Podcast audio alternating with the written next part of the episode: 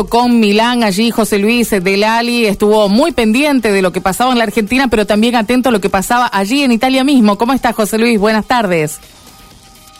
Buenas tardes, chicos. Buenas noches. Aquí ya en entrada casi, casi la cerca once y media, casi de la noche. Sí. sí, bueno, esta vez digamos que los argentinos en el exterior han demostrado las ganas que tenían y el interés que tenían en participar de esta elección.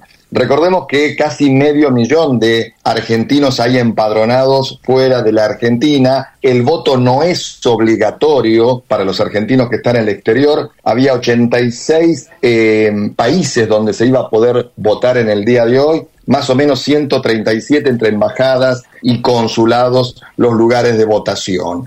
Eh, estuvimos en la ciudad de Milán, donde, bueno, se concentró las seis mesas que había en el consulado argentino para poder emitir el sufragio, no solamente los que viven en la ciudad de Milán, sino también todo el centro norte de Italia está empadronado en este lugar. Más o menos mm, el 60 4% del padrón electoral habilitado de unos 1.400 personas se presentaron a votar en este lugar. Eh, ¿Cómo se vota aquí? ¿Cómo se vota en el exterior? Una lista única para presidente y vice, diputados nacionales y también los parlamentarios del Mercosur. Sí, ¿me estás escuchando? Sí, perfectamente, perfectamente, José Luis. Te estamos escuchando, prestando mucha atención a esto que decías, porque claro, es el sistema diferente, con boleta única allí y no votando los eh, distritos sí, si me que sí. sacar el retorno del estudio porque estoy escuchando el retorno de los compañeros. Ah, bien. Bien, a ver si podemos eh, hacer eso. Vamos a ver. Ahora sí, ahora sí, ahora sí. Perfecto. Te Sí, decía decías, José Luis que, claro, hacía la diferenciación entre el sistema con el que se vota en el exterior, no solamente en Italia, en todos los lugares donde los argentinos podían votar, lo hacían con una boleta única para esas categorías que vos mencionaste, presidente, diputados y los parlamentarios del Mercosur, pero no para las categorías distritales donde se definía algo en el día de hoy como gobernadores o municipios, por ejemplo.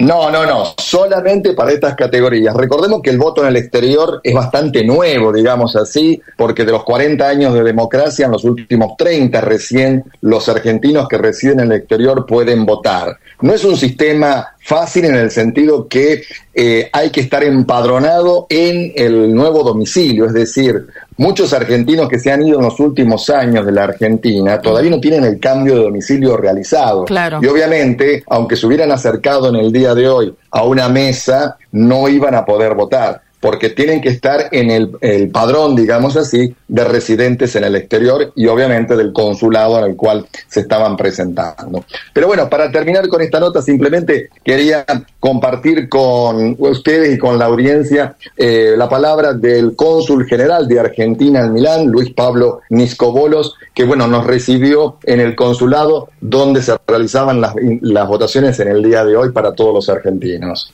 Vamos a escucharlo. Bueno, estamos con el cónsul general de Argentina en Milán, Luis Pablo Niscobolos. Buenas tardes. Buenas tardes.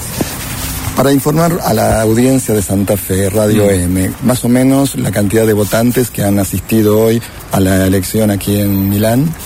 Eh, bueno, un saludo a, a, la provincia de Santa Fe y a la audiencia Radio M antes que nada. Muchas gracias por el interés. Eh, hubo un número de votantes interesante, siendo que se trata de una votación en el exterior, que es donde el voto no es obligatorio. Eh, tenemos alrededor de 900 personas que participaron del comicio. Muy bien, ¿cuántas mesas había habilitadas seis aquí? Mesas, seis mesas. Bien. Eh, digamos con respecto a las PASO, en la cantidad... Con respecto a las PASO, el número absoluto fue mayor, el porcentaje es más o menos el equivalente, atento que aumentó el padrón, perdón, eh, no, me estoy refiriendo a las legislativas, no a las PASO, a las legislativas del año 2021, porque PASO no se vota en el exterior. Con respecto a las legislativas del 2021, aumentó el padrón.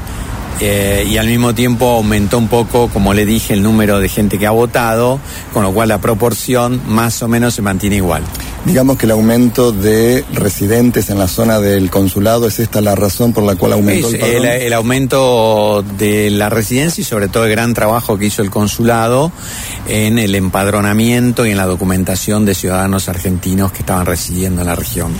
Bien, más o menos para qué horario los votos del exterior se pueden llegar a conocer en la Argentina. Los votos del exterior se transmiten a la Argentina y de quien dispone la difusión de los resultados es la Cámara Nacional Electoral.